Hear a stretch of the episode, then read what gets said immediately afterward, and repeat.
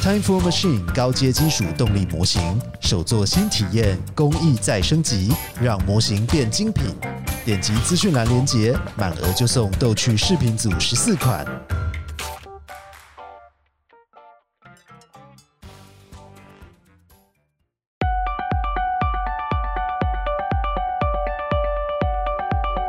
Hello，大家好，欢迎来到范范范科学。让你爱爱爱科学，我是外边。今天跟我在一起的呢是台北市立联合医院松德院区成瘾防治科的杜学院医师，来跟我们一起聊聊，就是之前大家票选的那些搞错用途的毒物的第一名，也就是我们今天要讲的大主题是鸦片类药物。大家好，各位饭团好，那外宾也好，我是杜学院医师，目前是在松德院区成瘾防治科服务。今天很高兴可以来讨论这个鸦片类的药物，也跟大家做一个分享。我觉得蛮有意思的是，因为其实鸦片大家对它的名字应该都不陌生，甚至还有很多哎、甚至还有战争是以它为名的嘛。那当然我们知道以它为名的战争，大家重点不全是鸦片。不过到了现代，就是其实鸦片类的止痛剂的止痛效果其实呃算是蛮优秀的，然后也有很多就是人工合成的鸦片类药物，我们常常会听到，比如说吗啡啊、可待因啊、海洛因啊、芬太尼等等。但也有一些好像时不时也会提到有一些新闻事件跟它是有关系的。那到底鸦片类药物是好东西还是坏东西呢？那我们要如果想要取它好的部分，然后希望就是它坏的部分不要跑出来那么多，我们又该如何去做平衡？那其实是我们今天想要聊的主题。那往下就要先请。杜医师帮我们简单介绍一下，哎，其实什么是鸦片类的药物啊？然后好像我们常常会听到蛮多种不同类的呃鸦片类药物，它们是不是有些是天然的，有些是人工合合成的？那差异又在哪里？嗯，那谢谢外边的介绍。那的确，这个鸦片类的药物啊，其实在呃医学上是很常被使用，而且也历史悠久，因为它啊、拿来作为止痛啊，拿来作为其他的用途，其实已经呃非常非常非常久远的历史。那当然，它也有一些在临床上使用甚至滥用的问题出现，所以我想这些题目很好哈，就是让我们的朋友们都可以知道说，诶，这个鸦片类的药物它在使用上，它在呃目前的一些呃有没有造成其他的一些公卫的一些问题哈。那第一个，其实鸦片类的这个物质啊，这些药物它的衍生是来自罂粟花。哎，医师，你本人有看过罂粟花本尊 吗？我有在 Google 图片上看过。哦、对啊，对我们大部分都是在 Google 图片上看，就是看到它其实是蛮鲜艳的嘛。哈，它可能有白色或者是红色这样。那它的果实其实也是鲜艳的。嗯、那它到底为什么这个这这其实在我们的老祖先其实就用过这样子的，就是鸦片这个物质了。那他们怎么发现这个物质的？就神农尝百草嘛，他们可能就是到了 对，吃了很多种果实，然后发现哎、欸，这个果实不错，吃起来好像会有一种新快的感觉，好像会有一点点嗨。那其实因为它颜色也很鲜艳啊，所以应该是蛮容易受到注意的。那其实鸦片它是这个罂粟的活性成分，那它会这么的呃流行，这么的使用了这么久，也一方面也是在于它其实蛮容易提炼的，因为它其实都会有果实。哦嗯，它的果实其实是要找那个未成熟的，嗯，就是熟的不太不太行，要未成熟的，然后用刀去把那个皮化开，它会有一个乳汁流出来。那那个乳汁你就让它凝固，凝固之后就变成是鸦片这样的成分了，或者是你把它干燥磨成粉。那他们通常还会把那个凝固的物质啊，再去稍微再去加热，再去发酵，然后之后制成鸦片膏。这个就是它最一开始使用的方式，还蛮直觉的。对，好像就是好像没有太复杂，或是要到现代科技才有办法处理。对啊，应该原始人他们应该就做得到，感觉拿刀就可以，好像就可以就可以处理这样。对啊，不用现在你还要进实验室啊，还要合成，它就是一个天然的从植物里得到的，不用这样。对，有点像是那种像是大麻也是一样，它使用历史很悠久，是从这种天然的植物里面去去找到，然后并且哦之后来作为使用。那不过，它其实，在西元前三千四百年就开始用了，就是非常非常久以前，哦、真的很久。对，从苏美人开始，那时候就有在使用。那他们的给它的名字就意思就是它是一个快乐的植物。那为什么会快乐？这个我们大家就会提到，其实鸦片类物质对我们的大脑是有很多的作用的。那后来其实它这个就一代传一代嘛，就是后面的人也会接着在使用，甚至到了啊巴比伦伦人、埃及人，那甚至这个鸦片 opium 这个词就是来自于这个古希腊文的意思哈，所以就是在文献上记载，古希腊的罗马医师他们就会使用这个鸦片，然后作为医疗的用途。我觉得他们也是蛮有生意头脑的哈，是因为他就是为了做生意才 对，因为他他其实这个要制作，你看想要把那个果实，然后一颗颗摘那个把它化开，然后等那个它的汁液就是凝固，所以它其实是需要人工的，然后是需要啊蛮耗费蛮多力气的，所以大部分会比较一开始盛行的是在呃中亚地区哈，是在一些地中海沿岸、中欧地区这样。那它引进亚洲就是用它的医疗用途来引进推广出去，那个时候会拿来治疗痢疾，哦，治疗拉肚子，因为那时候卫生条件相对没那么好，哦，所以其实会容易得到痢疾这样的疾病。那这个鸦片类它就有个止泻的功用，所以有这个止泻的效果的话，就把这个鸦片就这样顺势就引进，然后就推广出去了。那它除了就是有我们说的呃止泻。就不会拉肚子之外，它也有止痛哦，也有麻醉这样的功效。那外边你会不会好奇说，它引进了亚洲，那到底什么时候跟我们产生产生关联的？哦，蛮蛮好奇的。所以，所以它引进来之后，因为就我们第一次听鸦片，大部分从比如说历史课本上面，然后听到鸦片战争，那时候听到的时候，鸦片就比较听起来像是娱乐性药物，比较不是医疗用途。然后你也觉得，哎，娱乐性，如果我是商商人，我要做买卖，感觉娱乐性药物的市场也比医疗市场还要来来来的大，所以也会蛮好奇，就是这个鸦片引进到呃，就是亚洲这个地方之后，再往下怎么会变成就是我们之前从历史课本当中看到的，大家把它当成娱乐娱乐性药物在使用。对啊，大家最有印象就是那个历史课本吼，就是鸦片战争，然后他就会给你一个照片，就是哦一个病恹恹的，是东亚病夫，然后再再抽鸦片烟这样，这是我们啊、呃、我们最直接的印象。那他的确一开始进来的时候是从唐朝，那个时候也是就是阿拉伯国家进贡传进来，就好东西就要啊进贡给皇帝使用。那那时候叫做阿芙蓉吼。那其实，在清朝中叶的时候，其实就。大概就是在中国就种种很多地方都种满了这个罂粟。那一开始当然提到它娱乐性用途，为什么呢？因为使用这个鸦片其实会让你有新快感，嗯，诶，你用了之后会觉得有点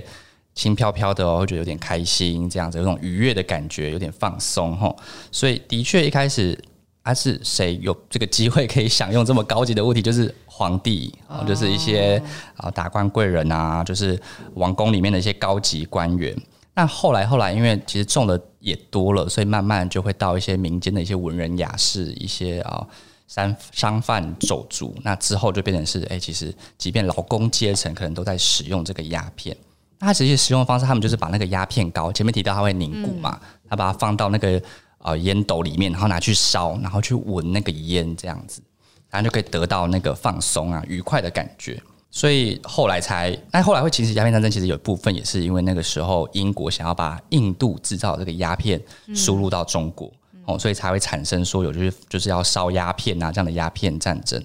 那台湾啊，就台湾自己其实，在清代的时候，台湾就有在使用鸦片。嗯，那后来我们会慢慢把这个鸦片就是禁止，吼，其实也是从日据时代开始，因为日据时代他们就觉得说，哎，这个鸦片啊，好像对于生产力影响蛮大的。所以他们有发了一些证照给那些有使用鸦片的人，呢，把鸦片收回来，变成是专卖，就是只有政府可以买卖，而且它的价格非常高昂，只有那些已经成瘾有证照人才可以使用。那一般的日本人或是没有成瘾的汉人是不能使用这个鸦片。那也是之后因为定了其实蛮严格的这个呃规定跟法则，所以后来这个鸦片才慢慢在台湾就是变得比较没落，比较消失。那我刚我们讲到就是鸦片类，呃，鸦片的一些。治疗功效，然后跟它会产生的一些，比如说新快感或者让人家觉得愉快的感觉，这是不是跟就是鸦片在诶鸦片的一些呃化学物质在我们身体当中的一些反应是有关系的啊？对，这个问题非常好，就是说到底有什么鸦片会让啊、呃、人们使用之后觉得开心？就大家也很想知道啊。那它到底机制是什么？哈，那我可不可以单纯取这个开心的作用，我不要其他的副作用，这样行不行？那其实人体内就有个天然的鸦片诶，外边知道吗？哦，诶，那个脑内啡。对，脑内啡。讲到开心，诶，真的，脑内啡，对不对？讲到鸦片，我就想到吗啡。讲到开心的人，人可以合成的物质，对，它就是我们内生性的吗啡啊，就是在脑大脑里面，其实你自己就会分泌这个这个物质喽。那这个物质就会去接结合在那个鸦片类的受气上面，它跟什么有关系？就跟止痛有关系。跟愉悦有关系，哎、所以之前就会有人说，哎，你去做一些像是运动啊，一些方式来促进脑内啡的分泌，哦，就是可以寻求呃比较天然的快乐。那其实一开始啊，大家其实并不是很清楚说到底为什么会会成瘾这件事情啊。嗯，好像以前会觉得说，哎，这是不是一个坏习惯？是不是啊？意志力不坚定？对啊，你就因为太快乐，然后太糜烂。对啊，就哎，你你都在家，然后用这些物质，让你东亚病夫不去工作，好像一开始大家都会有这样的就是迷思或者是误解的地方。嗯啊、这个问题的确也是后面后面我们就是医疗进步哦，才慢慢慢办法去解明这个到底是什么原因造成成瘾。所以大概在一九三零年代之后，才开始研究这个成瘾的脑科学。那我们才慢慢对成瘾比较有概念。在那之前，诶，大家不知道这个成瘾是怎么发生的，就觉得为什么这群人好像用的特别凶，然后没办法工作，整天躺在床上；另外一群人好像就没有这么严重的影响，吼。那就提出了成瘾的三个阶段，哈，这个是美国学者提出来的。先说结论，结论这个比较重要、比较直接，就是其实成瘾它是一个脑部的疾病，嗯，它是脑部已经生病的一个状态。嗯，不知道这样外边突然听到这个，会不会觉得？很难一时难以接受，会突然觉得我是不是不该喝咖啡？就觉得哦，我脑袋是不是想喝咖啡是一种生病的状态？你你要开始戒咖啡了？我是不是应该开始戒咖啡？就是其实一般人会一开始还没法接受这样的概念，说哎，到底因为我看不到抽卡吧，抽卡 就是 我知道你说 手游的抽卡，抽卡就是转蛋，对对对对，抽到说哦，好快乐哦，然后然后于是现在就很想就没有就是。一直想要充钱进去，对，就是跟我们的那个回馈感觉有关系嘛。哈，那其实我们脑部就是这样子设计的啊，就是你做了什么事情会开心，我就去做，就去做啊。对啊，你你是假设你是原始人，你要存活下来，你就是你会开心，你觉得满足的事情，你就去做吧。吃肉开心做，对，吃甜食开心，我就去吃。做爱开心做，这个 尺度。这个吃果实，对，吃果实很开心，我就去吃啊。我们又不会挑一个让我们很痛苦的事情去做，就又不是天生的受虐狂吼。所以，当他我们使用了这个物质之后，会让我们脑中分泌这样脑内啡、内生性的吗啡，那就会去强化这个连接哦哦。所以，以我们一个正常的一个大脑的设计，就是那你我就反复反复去做这些事情，然后让我可以得到这些呃愉快感，而且这些事情通常就代表是有利于生存的。那它有三个阶段，好，我们现在提出这个成瘾三阶段。第一个阶段是什么？就是你先有大量的使用，使用大量使用，甚至到中毒。为什么呢？因为你一开始一定要有碰到一点点吧，这个物质。对啊，你要接触到，就是你喝到第一口咖啡，诶，觉得诶，味道不错哦，好像可以提神哦，然后再来会怎么样？你就会想说啊，下一次上班好累，开会好累，我再来喝一些，你就会越喝越多，所以你就知道这个叫做耐受性。耐受性是什么？就是你大脑已经习惯了这个物质，诶，它带来效果，诶，我喝一杯，嗯，好像比较没有那种感觉，我再多一点好了。像是咖啡，像是酒，都是，我喝了以前酒量不好，我喝一杯就醉了。那我现在喝，好像没有那种放松、想睡觉感觉，我再多喝一点好了。所以你就会不知不觉的越喝越多。所以有没有听过一句话？人家说酒量是可以练的。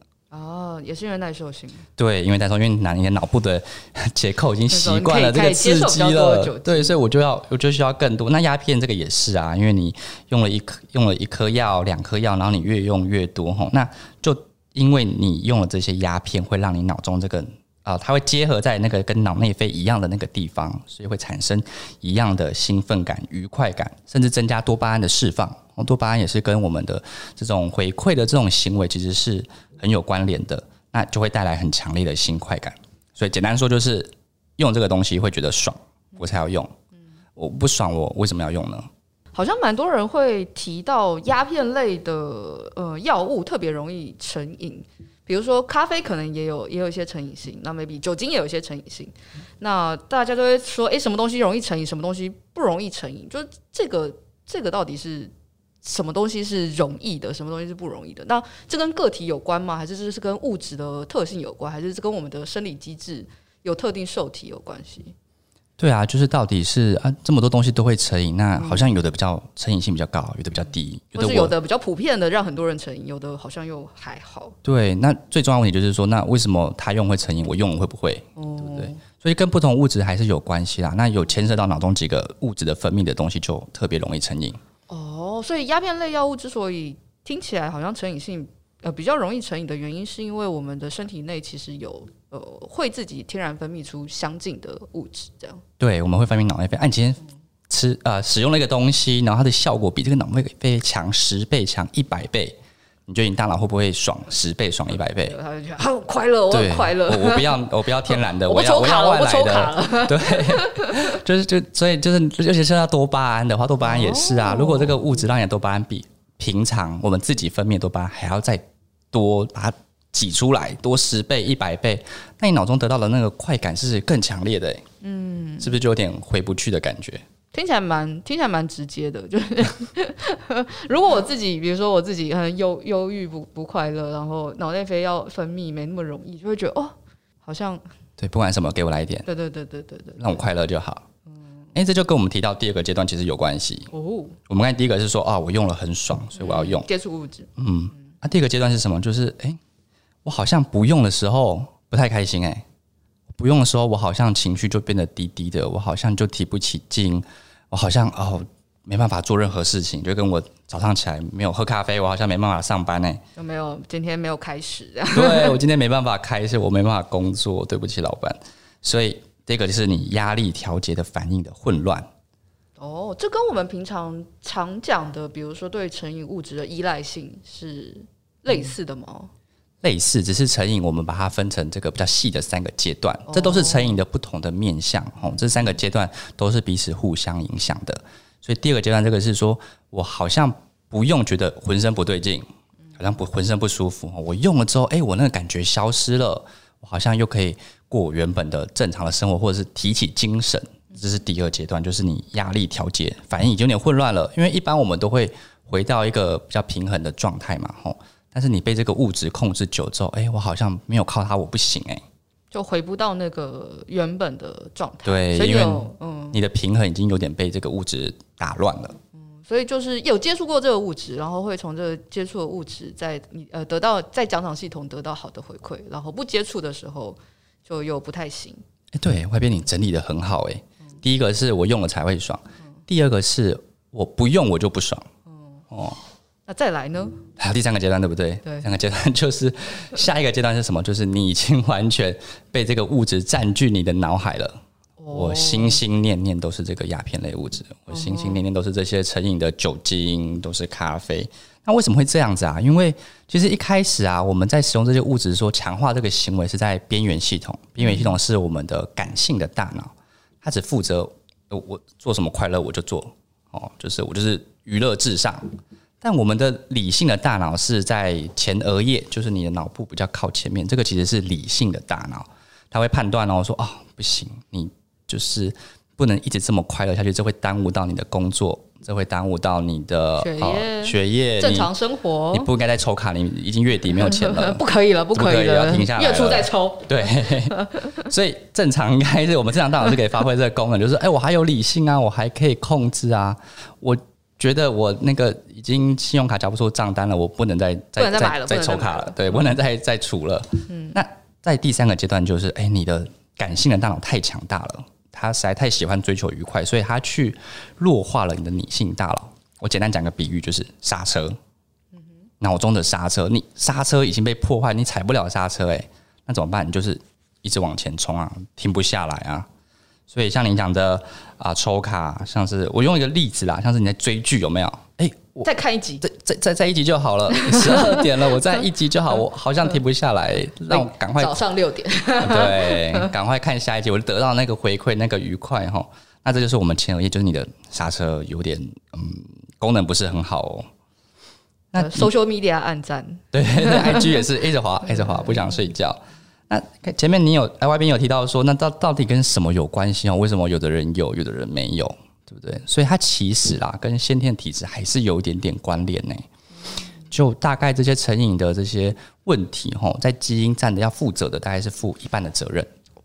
四十到六十 percent。好，那最常见就是有些人怎么样，他会有家族的遗传。嗯哼，诶，好像我家族里面都很会喝，诶，大家都喝很多酒，诶，好像我家族里面就特别。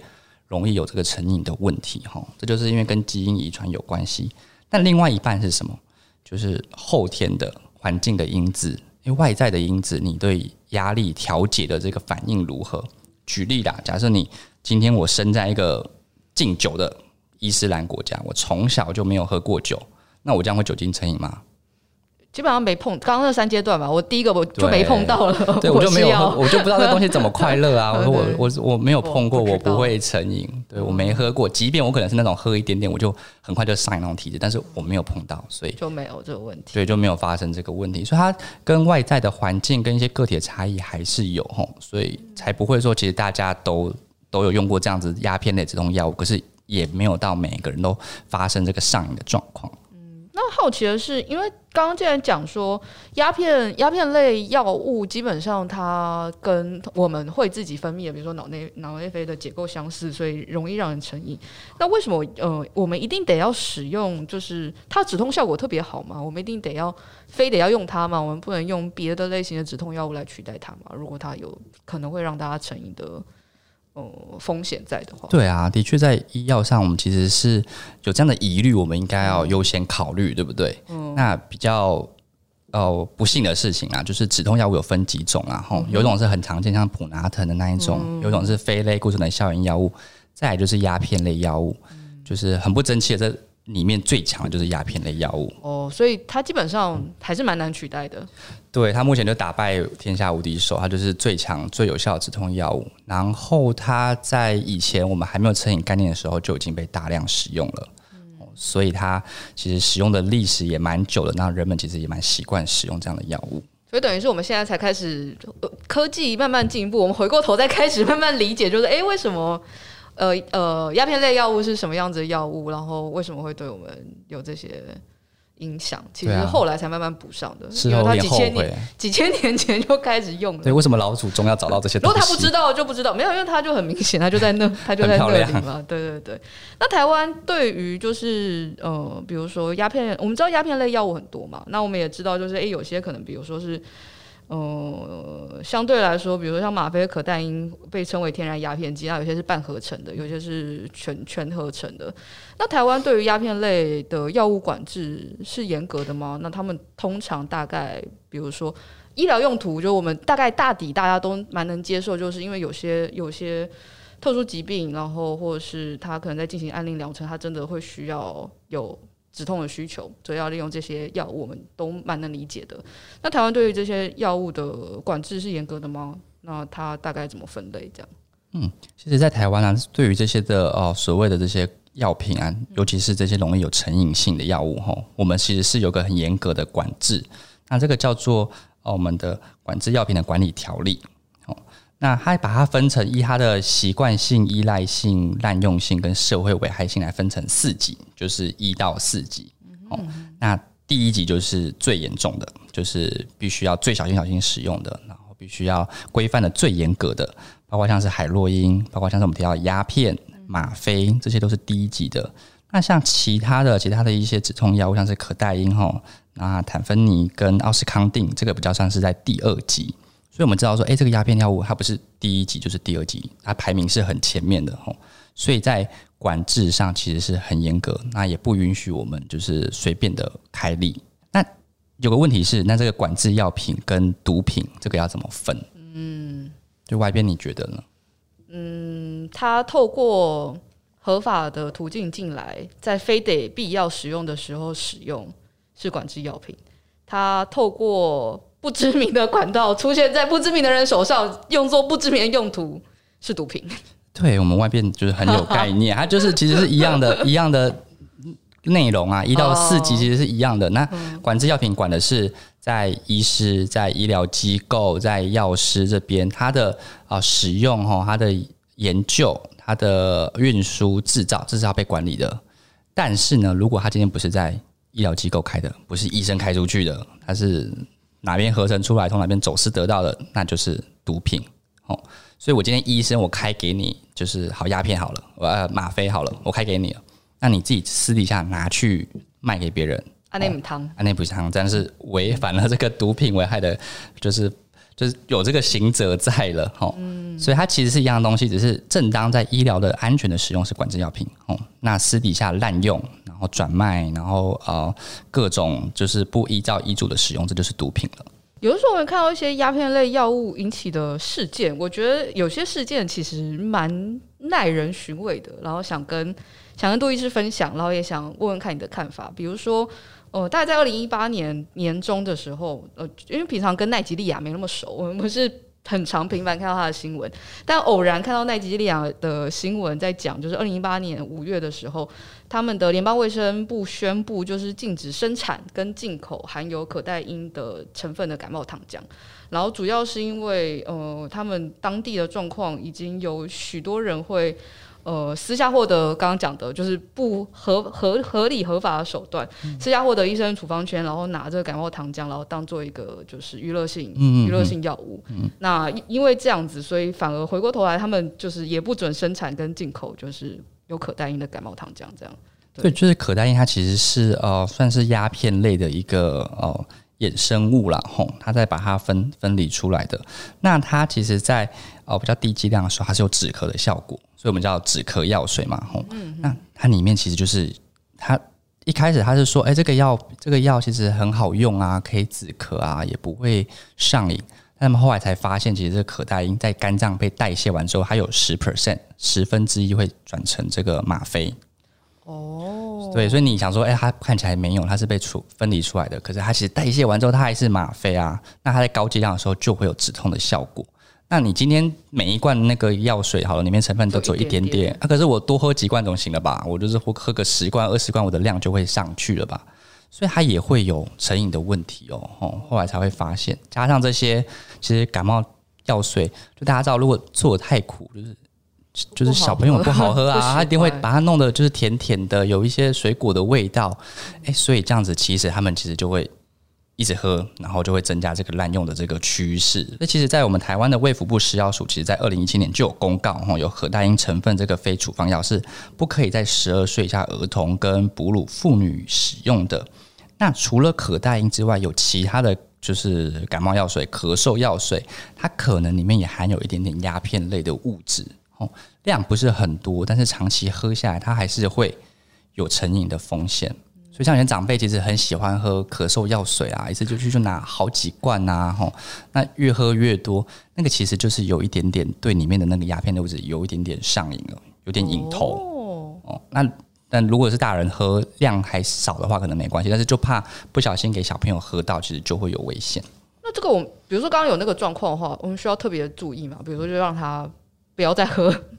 感冒糖浆了，还是他需要特别哦做什么处置？哦，其实不是所有的感冒糖浆都有这个成分啦，嗯、是有有可待因的才有可待因，或者是含有鸦片类的。类的，这个大概医生大概都会清楚，所以我们现在其实，在临床上其实也都尽量避免开了有这些鸦片类物质的咳嗽药水，除非你发现你家长辈一直不断在囤，一直在或者拿咳嗽药，你也许可以关注一下它的成分是什么。哦，那那往下怎么办？就是请他去看医生吗？请他去找。找你们吗？还是先跟开开开帮他开药的医生聊一下？可以可以先换另外一种药水，但是如果真的太严重的话，当然是可以来找我们。对，可可可是药药水没有那么不好取代啦。对，嗯嗯。那这个状况会常见吗？就是因为在台湾是不是其实没有那么常见啊？因为其实我们我我自己啦，可能也没注意，并没有那么常听到这样子的新闻。在这几年，这个成瘾的这个哦。概念发展起来哈，就是大家现在医生其实都普遍会有一些警觉性啊，哦，就是对于会成瘾的药物，其实我们都会比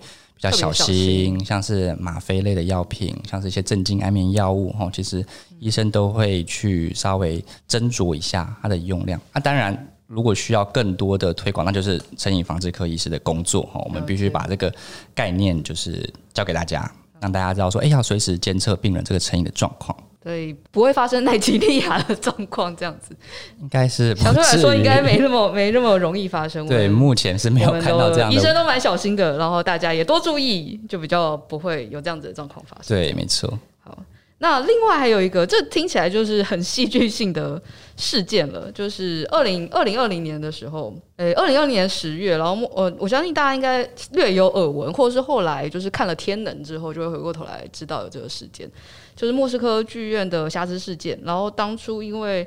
呃，从二十三号开始，呃，那那一年的十月二十三号开始，然后因为已经拖了好几天，然后人质可能状况都不太好，于是俄罗斯联邦军警就决定要攻坚，那于是他们就往里面放了就是呃麻醉的气体，然后把大家给呃，就是就是麻醉嘛，然后再进行攻坚。那后来就是大家要求他必须要公布，尤其是当初很多俄罗斯的在俄罗斯的驻外国使馆都希望他们公布，就是那个他们放的气体到底是什么气体。那他们就有略略表示说，就是诶，这是一个呃鸦片类延伸的物体，那应该类似于芬坦尼。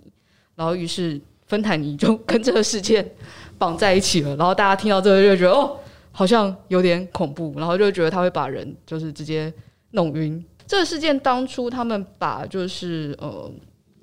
呃挟持人的人给击毙之外，其实后续也有一些人质，因为可能身体状况不是不好，不特别好，然后有可能因为吸烈，然后他们也有推断，可能吸入了太太大量的芬坦尼，而导致有一些不良反应或者死死亡。那之后也有追溯，就是一年内有产生身体影响的人，那其实那个数量。也有就是官方公布的数量跟外头统计的不太一样，那也让大家意识到，就是诶，这个物质好像对人体也会有一些影响。那我觉得这个讨论，嗯，应该这么说，就是每次关于关于有毒物质讨论的时候，我觉得都觉得都很有意思的地方在，因为大家都会觉得这是个坏东西，但如果实际上它是个坏东西，它一开始就不会被。制造或者是用用作药物，所以芬坦尼到底是呃什么东西？然后它一开始被用作什么用途？然后在使用上面是不是其实就是也要有特别小心的地方？外边说这场戏我还有印象，就是第一幕他们要进去，嗯那个、然后对那烟雾所有的观众通通睡倒，然后他们就在里面枪战的那那一场戏。虽然天能没有特别说那是什么东西，对他也没有演出，但我相信人好像比较安全的平安被释放了这样。是因为其实这个鸦片类的这个物质啊，它除了我们提到止痛之外，它其实还是有麻醉的功用，嗯、就是它会阻断你的感觉吼、嗯。那剂量比较大的时候，就会让你啊进入一种昏睡的状态，还有一些镇静的一些副作用。那芬坦尼啊，它其实是一个非常非常强效的鸦片类的止痛药物。那它会兴起大概是才从一九九零开始哈。因为就是从大概从八零年代哈，美国就开始讲究这个呃安宁这样概念。那安宁的概念是什么？就是他说在疾病末期的病患的时候，哎，我们其实要照顾到他的生活品质哦，我们不希望他在不舒服啊。对啊，已经就是如果已经疾病末期，可能得了癌症，还整天都很疼痛，这其实生活品质是很差的。所以他们会希望说可以给他适当的止痛。但是这个适当的止痛就嗯。就蛮微妙的，因为这个芬坦尼的它的效果非常非常强哦。我想外边猜一猜好了，你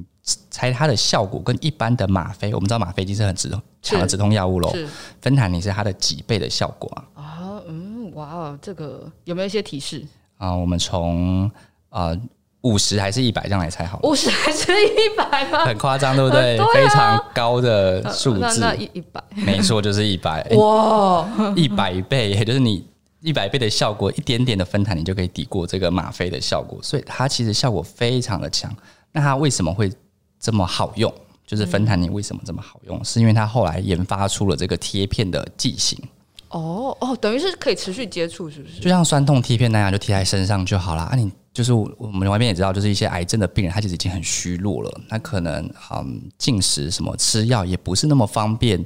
那你一直一直打针，就是打他的血管，可能也会血管也会有些慢性的呃发炎或者是疼痛。嗯，那贴片它就贴在你皮肤上面，那这个药会缓慢释放，那你就会吸收到这个呃芬坦尼的止痛的效果。那它两到三天才要换一片哦，所以有时候可能就洗澡的时候顺便换。那这样子的话，是不是在开立上就蛮方便使用的？嗯，的确就是你只要贴着，然后你平常的行动或是生活也不会被它影响到。对，就是在生活品质上跟在给药途径上，其实是很方便的。嗯、那台湾其实针对这个芬坦尼的开立是非常非常严格限制的哈，你是只能固定开个几片，也许是三片这样子。那你要有明确的用药记录之后，才可以来开新的。但是这个芬坦尼啊，在美国其实就造成蛮大的问题哦哦，因为在他们目前呢、啊，就是美国里面因为这个鸦片类药物过量然后致死的，其实最第一名的药物其实就是芬坦尼，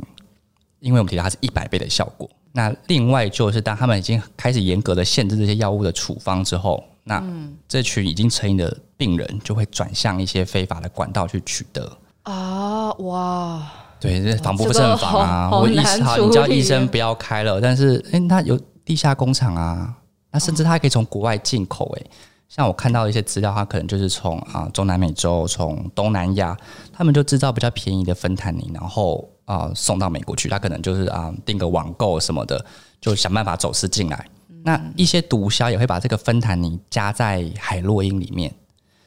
就让它的效果变得比较强，更强，效果变得更强，而且成本可能比较低一些些。所以这样子使用下去效果更强，然后成本比较低一点，嗯，它就容易让。这些成瘾的患者，他可能就不小心大量使用，大量使用鸦片类会致死的一个关键原因，就是你大量使用的时候，它会，它这个中枢神经的抑制剂，它会让你呼吸受到抑制。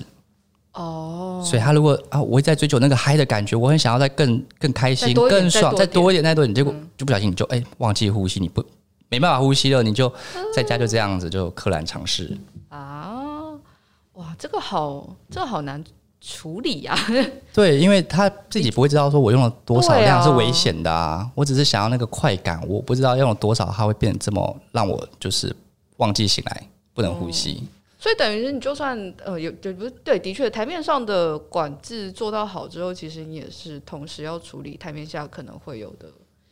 一些利用，或是或是知道，就是哎、欸，我鸦片类药物，然后开始用多了，造成一些影响。在你要管制的时候，其实也要想到，就是哎、欸，前头已经成瘾的人要怎么处理。对，就是所以这才就是为什么戒瘾治疗这么重要。因为你今天只是把这个药品的啊、呃、处方减少或者停止好，但是你真的停止它，可是前面已经有一群病人是成瘾的、啊，他们没有接受适当的治疗他们势必还是会寻求。啊，千方百计要去取得这个物品，他可能去跟别人买嘛，说，哎、我你你拿到的药你卖给我，他们可以用很高价，也许两三倍以上的价格卖给他，或者是我就开始去寻求其他非法的，像是海洛因，哦，这样一样是有这个鸦片的这个效果，但是它是非法的，而且会有带来更多的问题。哎、这反而也让这群病人他的健康更没有保障，然后他的经济。就显然一定也会也会被这个状况对，没错，就像我们前面提到，他已经停不下来了，所以他可能他很多的他的薪水，他可能很多本来是小孩的学费，可能要付房租，他就拿来买这些药品，那就一定会影响到他的职业的功能，他可能工作没办法维持，他的家庭也会出状况哦，所以这其实是一个蛮大的危害。那当然，这个药品的成瘾性也是在呃后续在使用上，其实医生开始慢慢警觉到这个问题。所以目前我想他们，呃，在以比较严重的，像是美国来讲，他们其实也蛮多检讨的声音出现。刚开始在研发药物的时候，就真的理论上，因为现在大家都对疫情熟悉，所以开始对就是疫苗跟药物的，就是 的制造流程开始略略的觉得哦，有有一些概念。嗯、那理论上，通常我们在比如说药品制造的时候，就会先。当然，它的呃疗效是是重是重要的嘛，所以我才要研发跟开发这个药物。但同时，应该也会去关注到它的一些，比如说会产生的副作用啊，嗯、可能会对病人造成的影响啊，甚或是成瘾，或甚或是因为芬坦尼，就我们知道它是鸦片类药物，应该也会注意到成瘾性。但哦、呃，难道这个药物在开发的时候没有注意到这些环节吗？还是其实有一些呃致癌难些的地方，让我们可能没有办法在。初期就意识到这个问题，对，因为这个成瘾问题其实，嗯，应该说大家一直很想要解决啦。嗯，那在药品的研发跟设计上，当然，因为毕竟在研发上，也许它使用的族群没办法到那么多的人数，它可能没办法追踪那么久。哦、我觉得蛮有趣的是，其实我们都一直知道这个鸦片的危害，对、嗯，鸦片会成瘾，所以最一开始他们其实是发明吗啡。是为了要来取代鸦片，片，如果发现吗啡也会成瘾，那后来怎么办呢？又研发出了海洛因，说要来治疗鸦片跟吗啡成瘾。说每次研发现在都说我们这个不会成瘾，我们这个安全。结果海洛因也会很严重的成瘾，所以接下来就他们又又要找出新的药物，但是他们一直在这个同样急转鸦片当上选择，所以后来又出现就是什么，就是芬太宁，就是。奥司康定这样的药物，嗯，那他们在开一开推出来的时候，可能也不觉得他们有。起心动念是好的，对，起心动念是好的，他可能不觉得他们有成瘾问题，但是在使用上的确就是效果这么强，那病人得到的那个正增强，就是那个愉愉新快感、止痛效果这么好，奖励事件、奖励系统，所以一样还是会有严重的成瘾问题。哦，因为奥斯康定就是正好今年有美剧叫《毒液》，它正好在讨论，其实就是奥斯康定造成的一些议题。那当然，我觉得戏剧可能 maybe 有夸大成分在了，因为刚刚刚就是想跟杜医师分享他的故事，大概是在讲说有个呃矿矿场的城镇，然后有医生，然后因为有有矿工他就受伤，但他还是必须因为生活关系，他必须要去，还是得要持续挖矿，所以就希望有药物可以替他止痛，然后让他可以很好的再去上班，然后于是就开了就是奥斯康定。然后就开了之后，就会发现，哎，早上可以很好上班，但是晚上就会开始就，哦，我好想再就是多一点这个药，然后就产生了这个循环。然后直到后来，呃，这个药物让他没有办法正常工作，然后后续也因为一些情况没有办法再持续从正当的管道取得，哎，应该说后面就有呃没那么好的医生，就是开开开了比较强的剂量，然后让他就又更成瘾，然后他后续又没有办法很好在很取得这个药物之后，就一系产生了一系列的问题，这样。啊，外边你讲这个剧的剧名晚点告诉我好了，我觉得还蛮有意思的，回去可以来读一读，对，学术研究一下。Disney Plus 上面，在 Disney Plus，对，好好，我来注意一下。那其实奥斯康定它是在芬坦尼之前呢、啊，在美国就是最红的这个止痛药物哦。那它那个时候的确在一九九零年代推出的时候，它也是号称说，哎、欸，我们止痛效果很好，我们止痛效果很好，而且我们不太会成瘾，在他们。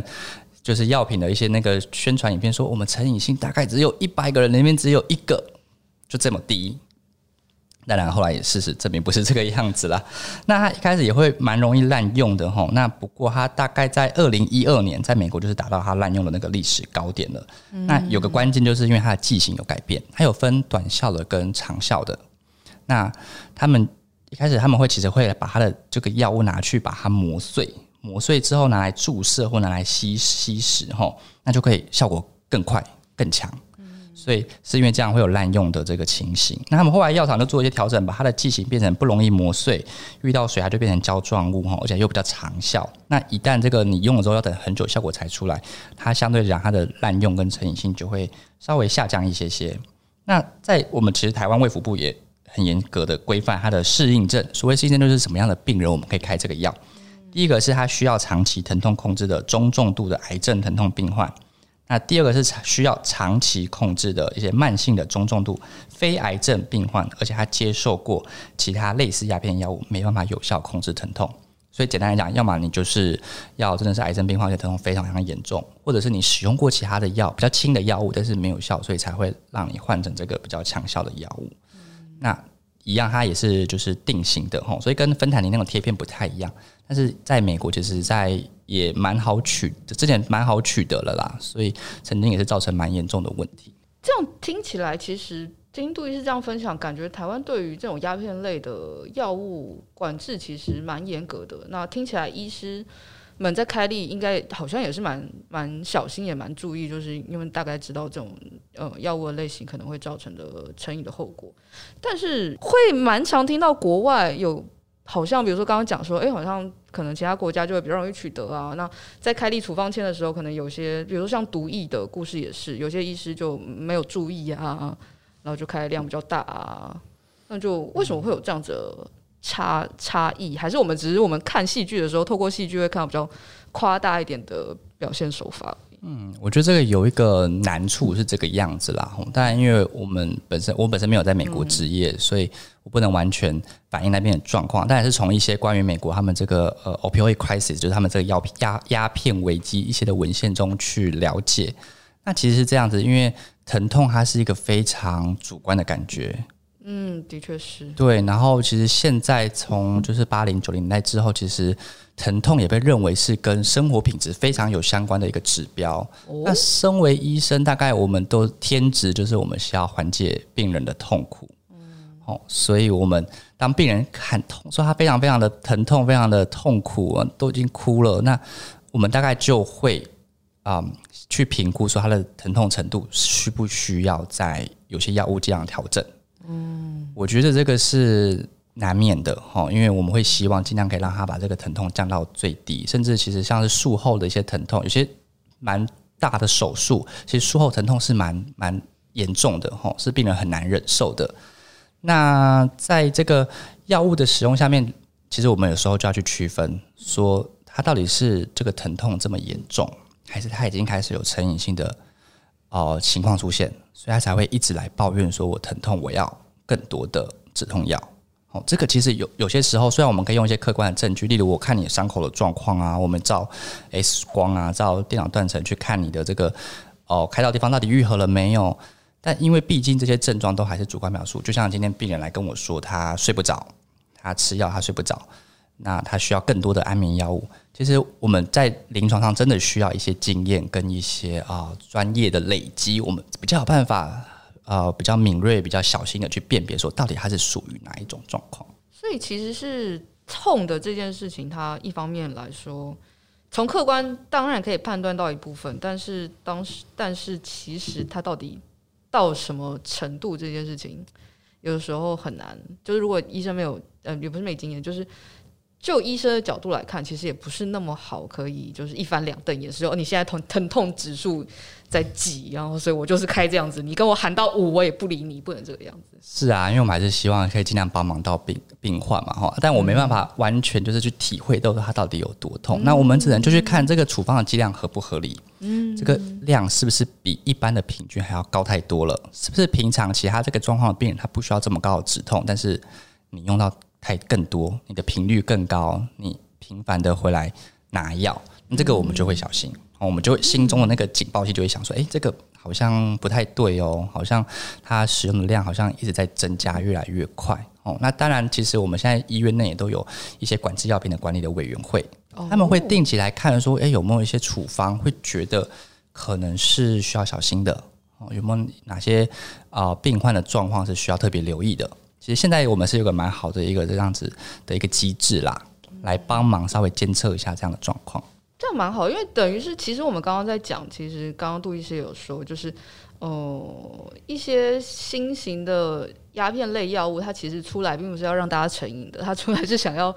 取代之前那些。成瘾性、成瘾性强的鸦片类药物，但但因为作用机转的关系，就我们是人嘛，我们哪有办法在短短时间演化的这么快？我们还是奖赏系统还是在那里，我们还是用同一套生理机制在处理这件事情的时候，可能成瘾性这件事情还是蛮难处理的。那对那有机制跟有系统去可以呃注注意到这样子的状况，然后可以在状况还没那么严重的时候就出来，先有一个平衡调节机制。那可能会是面对这些呃鸦片类药物比较好的方式。那也不论就是后后续再出什么新的呃类型，那也可以用同一套状况去处理，也不是说哦这东西成瘾性很低，我就一直开，不可以这样子。对，因为这个。对，外边讲的很好啦，因为这鸦片类虽然止痛效果很好，嗯、但是它就是已经换了这么多代，我们也发现它它还是有成因，它就是会让我们的脑的回路就是感觉到、死性不改的感觉。但但这是它天，这是它本来就这样子，没有对啊，我们的演化也不可能马上改变。那这就是你发明这个药刚好就打到那个点嘛，所以后面的学界的发展可能就会倾向于发展非鸦片类的止痛药物。哦，我们希望绕过这个，对，我们就不要再踩这个这个这个陷阱了。我们有不同的机制可以止痛，然后又不会让你成瘾，这不是更好吗？所以这就是现在他们新药很努力的研发的方向。但是在那样子完美的药物出现之前，我们只好透过很多的啊、嗯、比较严格的规范哈。那我们可能这个处方也都会定期的去检视，跟一些卫教的宣导，跟我们现在提到的管制药品管理委员这种系统的这种结构上。来稍微补一下这个这个网，好，让这件事情比较不会那么严重的发生。除了鸦片类药物之外，台湾就是对于药物成瘾的那个呃防治的状况，就是是您觉得是好的吗？然后有没有什么是可以特别跟大家分享的？嗯，我觉得。嗯，应该我只能跟大家说，现在就是台湾这个呃鸦片成瘾这个现况，然后那好不好，这其实要看你跟谁比。哦，对，对但是没有绝对值的。对，没有绝对值诶。你如果跟严重的地方比的话，那当然我们就是我们的制度，我们控制的是还 还 OK 啦。对不起，我问了个笨问题。不会不会不会，没关系。你很高兴你问这个问题，也是让我们的饭团可以跟知道这些这些状况哈。那台湾其实鸦片止痛药物，像我们刚才前面讲，它好严格哦，所以。它比较没有像美国滥用的那么严重或明显，嗯、但是台湾其实之前也是有海洛因的问题哦。嗯，海洛因它是用针头注射的，因为它是啊溶解在水里面，然后被打下去的时候，它反应也很快，它很快就有那种愉快感，它大概也是吗啡大概十倍左右的快感，所以这样共用针头就会之前就产生一个问题。就是因为啊，你这个你已经你用过了，已经插过你的血管，然后再拿来用我自己，因为我懒得换嘛，我可能那个药还没打完。那这样共用针头就会把你的血液带到我的血液里面，就会有些疾病会因为这样传染。哦，那当然他们可能那时候也比较没有。这样概念对，没有这样子公卫的概念，我又看不到，没有病毒啊。对啊，针头看起来新新的啊，很干净，才用过一次啊，应该还好吧？可是因为这样就会导致一些像是 HIV，哦，像是 B 肝、C 肝这样的疾病的传染。那你传染这样子，呃。不断的传播，一传十，十传百，传播传播出去，那后面我们社会的负担其实就越来越大。我们现在都非常理解这件事情，哦哦、疫情嘛，就是。哦，对，对啊，大家都知道，一个人就阿玲，只一个人，才两个人，两个人，不是只有他自己付出代价，是你旁边你的家人，你旁边的这个社会都要付出沉重的代价。所以，我们台湾其实从二零零六年开始就有在引进这个美沙酮的这个治疗。那它其实是有点是拿来取代鸦呃海洛因或鸦片的感觉，但是它的效果比较弱，它的时间可以维持的比较久。那变成是它的政府高度的呃管理，管嗯、所以这些这些病人是他是每天来医院喝美沙酮的，一天只要喝一次就好了，因为它不像海洛因，海洛因或鸦片，你可能一天要效果会退，效果退的时候病人就不舒服，他们会提药，这个就是提药是一个戒断症状，就是当药物离开你身体的时候，你会有很明显的身体的不适跟各种症状。那用美沙东，它其实是啊，它的效果可以持续二十小时以上，所以我就每天喝一次。那我的很多病患就是早上来医院喝一口这个美沙东吼，那之后去上班，他还是可以照常去上班啊，还是可以维持他的工作跟家庭啊。他只是每天早上要来医院一趟，那就不像他如果用海洛因，海洛因他上班怎么办？他中午要跑去躲起来打针呢？他时间到了，我开始不舒服了，我没办法，我没办法。就是做柜台了，我要去先去取得我的下一个剂量。所以自从使用这个美沙酮之后啊，其实在台湾目前的成果看起来，诶、因为这些共用针具啊，加上还有一个清洁针具的计划啦，就是我们政府提供没有使用过的清洁的针具。那因为这样得到 HIV 人数其实就开始下降。那后续啊，因为这个美沙酮，哎、对不起，说错了，海洛因使用产生的这些其他的社会问题，哈，犯罪问题、暴力问题。其实也就是慢慢逐步的减少，所以这个美沙酮其实是对我们的个案其实是啊蛮有帮助的。那它本来就是叫做一个维持的治疗，或者是一个替代的治疗。那现在又更好一些些是还有一个叫做舌下定丁基元飞鹰，那它一样是跟啊美沙酮有点类似的概念，也是拿来取代像鸦片或海洛因的效果。那它可以效果可以再更久一点，所以它可能。一两天、两三天吃一颗，而且它是口服药哦，所以你可以领一些些药回去，你就不用每天跑医院了。那它本身药物有个很聪明的机制，就是你如果把它拿来注射，拿来打到血管里面的话，你会没感觉，因为它里面两种成分就是有一点是啊一种预防的效果嘛，它会在你血液里面直接就是抵消，你就没有感觉，就不能拿来滥用。你大家都拿来打，没有 feel 啊。但是他如果用嘴巴吃的话，它就有可以发挥它的效果，所以这个是比较好，也是我觉得是我们的患者的一个福音啦。